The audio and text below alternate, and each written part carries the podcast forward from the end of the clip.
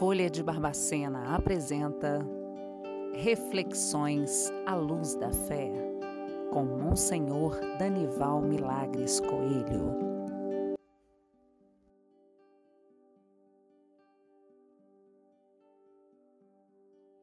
Meus queridos irmãos e irmãs, nós tenhamos uma semana abençoada, dando continuidade à nossa reflexão à luz da fé sobre a temática da esperança. Nós queremos nesta semana iniciar uma reflexão que nos ajuda a compreender como cultivar a verdadeira esperança a grande esperança sobre a qual nós falávamos na semana passada.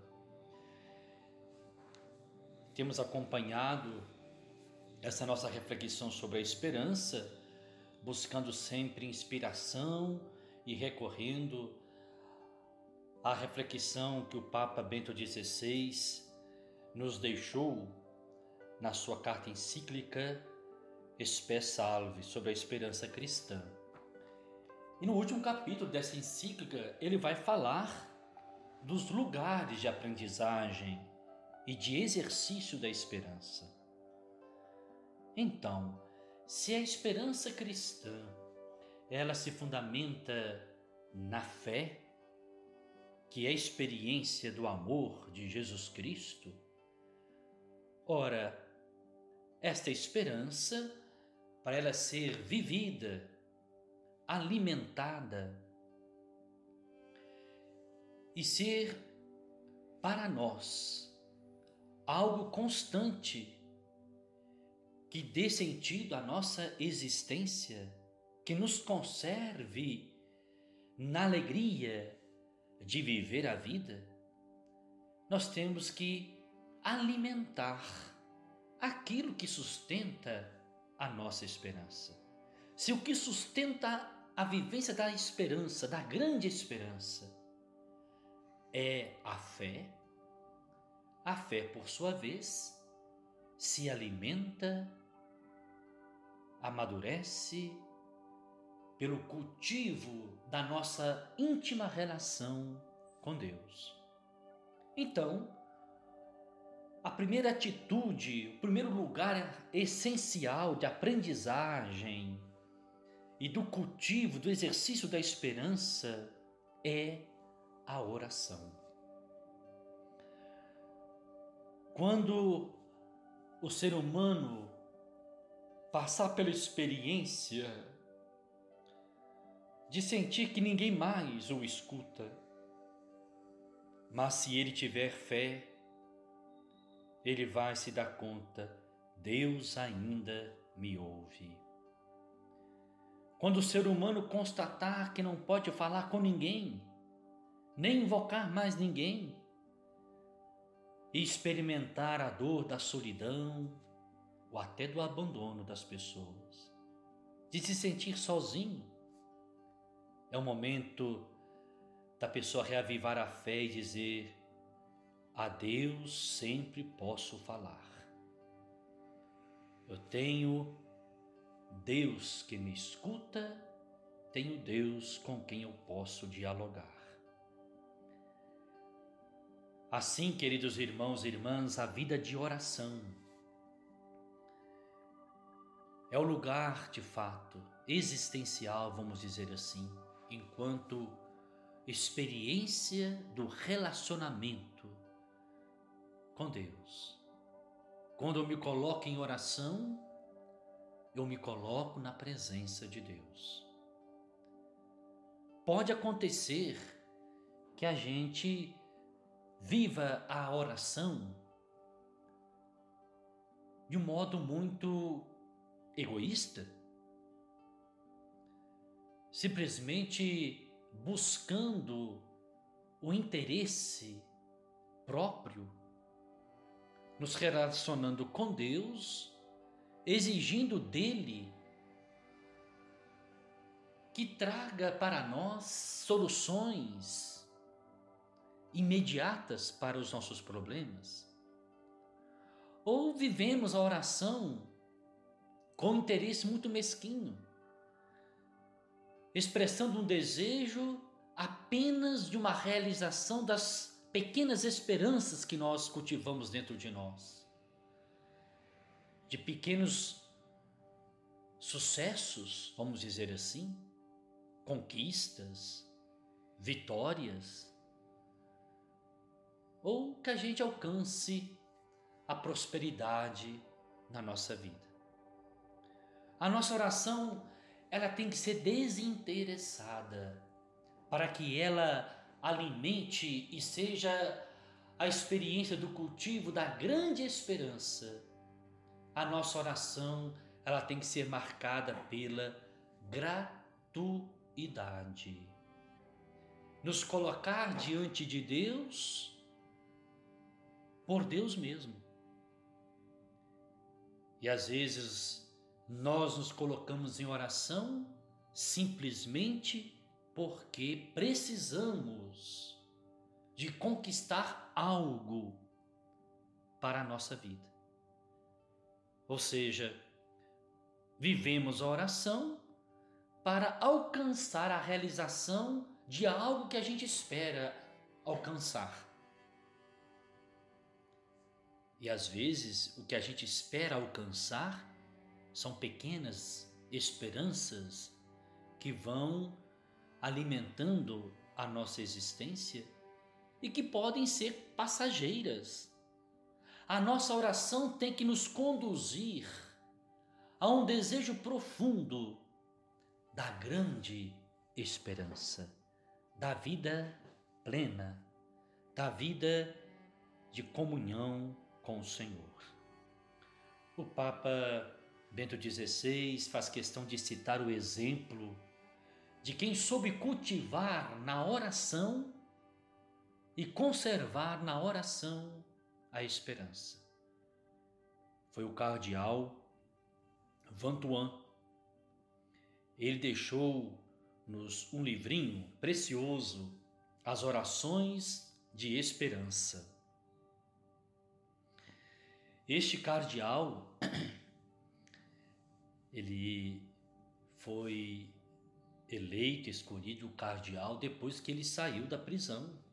Como bispo, ele ficou 13 anos na, experi na experiência do cárcere, numa situação de desespero aparentemente total. E naquele momento da dor, da solidão, ele pôde cultivar a oração que o fortaleceu na fé e na esperança. Este cardeal, queridos irmãos e irmãs, ele de fato é testemunha da grande esperança para todos nós. Foi um grande homem, um grande bispo, um santo homem de Deus o seu testemunho de esperança, de fidelidade, de perseverança na fé, fez com que o Papa Francisco o declarasse beato. Portanto, nós temos, com a sua beatificação, esta alegria de ter o testemunho vivo de fé e de esperança, de alguém que passou pela experiência profunda do sofrimento, do abandono, da solidão na prisão. Por isso, nós rezamos, pedimos que, além da sua beatificação que já aconteceu, ele possa ser canonizado para ser esse grande santo, modelo de vida cristã para todos nós. E foi no cárcere, queridos irmãos e irmãs, que este grande bispo, sem poder exercer o seu ministério, ali ele viveu a oração a partir da experiência de fazer memória daquilo que ele viveu na sua fé. O que o alimentava no momento de oração é relembrar de passagens bíblicas, versículos, uma palavra do Evangelho que alimentasse a sua fé no momento da solidão. Ao ponto dele, em algum momento, fazer amizade com o, carce com o carcereiro para ajudá-lo, dizendo que ele tinha um problema de estômago e aí eles levavam um remédio que na verdade era um vinho. E ele, na palma da mão, tornava-se o cálice para ele viver e celebrar a Santa Missa. Na calada da noite, ele separava um pedacinho do pão que levava para ele se alimentar e ele celebrava a Eucaristia. Um homem de profunda oração. Despojado de tudo, ele soube viver uma entrega total a Deus. E por isso não perdeu a esperança. A grande esperança que ele soube cultivar foi justamente a profunda comunhão com Deus e o desejo profundo de estar com Deus plenamente. Queridos irmãos e irmãs, a oração verdadeiramente é a experiência que alimenta a fé e que conserva em nós a esperança.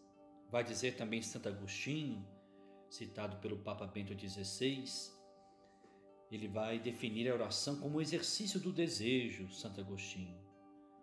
E vai dizer que o homem foi criado para uma realidade grande, ou seja, para o próprio Deus, para ser preenchido por ele. Mas seu coração é, é demasiado estreito para a grande realidade que lhe está destinada tem de ser dilatado. Assim procede Deus, vai dizer Santo Agostinho. Diferindo sua promessa, faz aumentar o desejo. E com o desejo dilata a alma, tornando-a mais apta a receber os seus dons.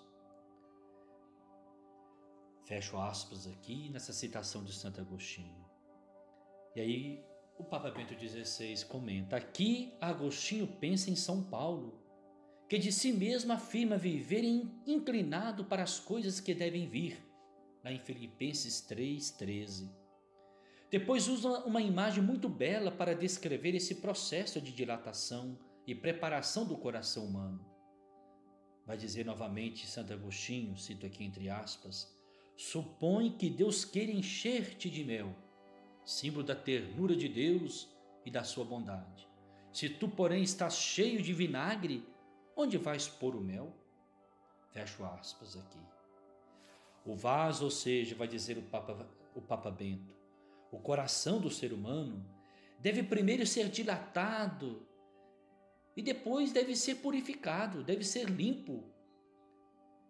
Livrar-se do vinagre para que acolha este mel que é a experiência do amor de Deus. Isso requer trabalho, faz sofrer, mas assim se realiza o ajustamento àquilo que somos destinados. Apesar de Agostinho falar diretamente só da receptividade para Deus, resulta claro, no entanto, que o homem, nesse esforço com que se livra do vinagre e do seu sabor amargo, não se torna livre só para Deus, vai afirmar o Papa Bento XVI. Mas à medida que ele se torna livre para Deus, e acolher Deus no seu coração, consequentemente ele se abre também para os outros.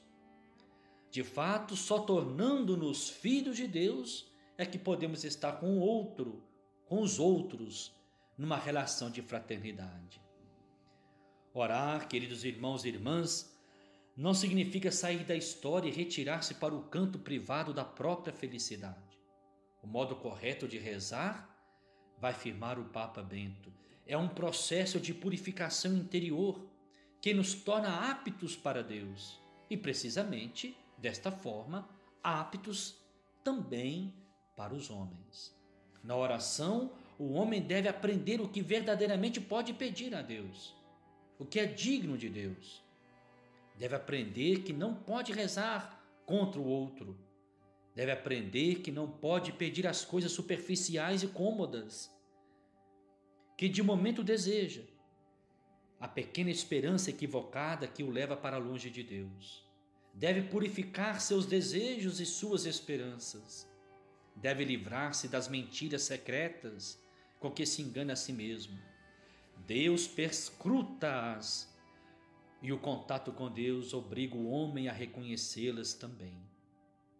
Como vai dizer o salmista citado aqui pelo Papa Bento XVI: Quem poderá discernir todos os erros? Purificai-me das falsas, das faltas ocultas, reza o salmista do Salmo 19. O não reconhecimento da culpa, a ilusão de inocência, não me justifica nem me salva, porque o entorpecimento da consciência, a incapacidade de reconhecer em mim o mal enquanto tal, é culpa minha. Se Deus não existe, talvez me deva refugiar em tais mentiras, porque não há ninguém que me possa perdoar, ninguém que seja a medida verdadeira. Pelo contrário, vai afirmar o Papa Bento XVI, o encontro com Deus desperta a minha consciência para que não me forneça uma auto-justificação.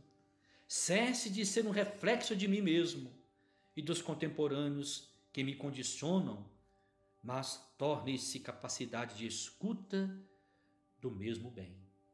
Para que a oração desenvolva esta força purificadora, continua o Papa Bento XVI, deve, por um lado, ser muito pessoal, um confronto do meu eu com Deus e com Deus vivo, mas, por outro, deve ser incessantemente guiada e iluminada pelas grandes orações da Igreja e dos santos, pela oração litúrgica, na qual o Senhor nos ensina continuamente a rezar de modo correto.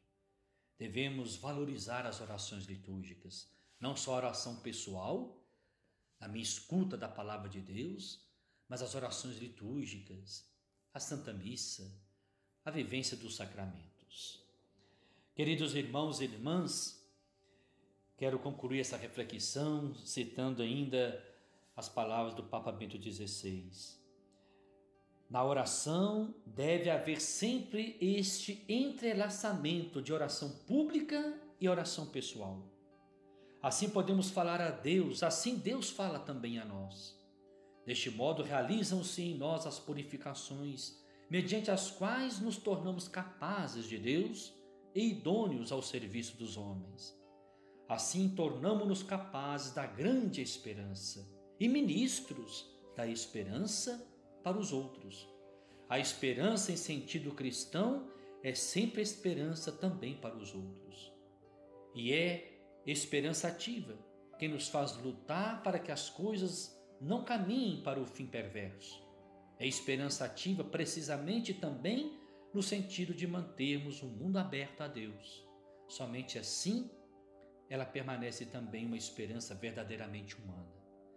Nós saibamos nesta semana, queridos irmãos e irmãs, cultivar, valorizar a oração como experiência de amadurecimento, de fortalecimento na fé e, consequentemente, a experiência que nos sustenta na esperança.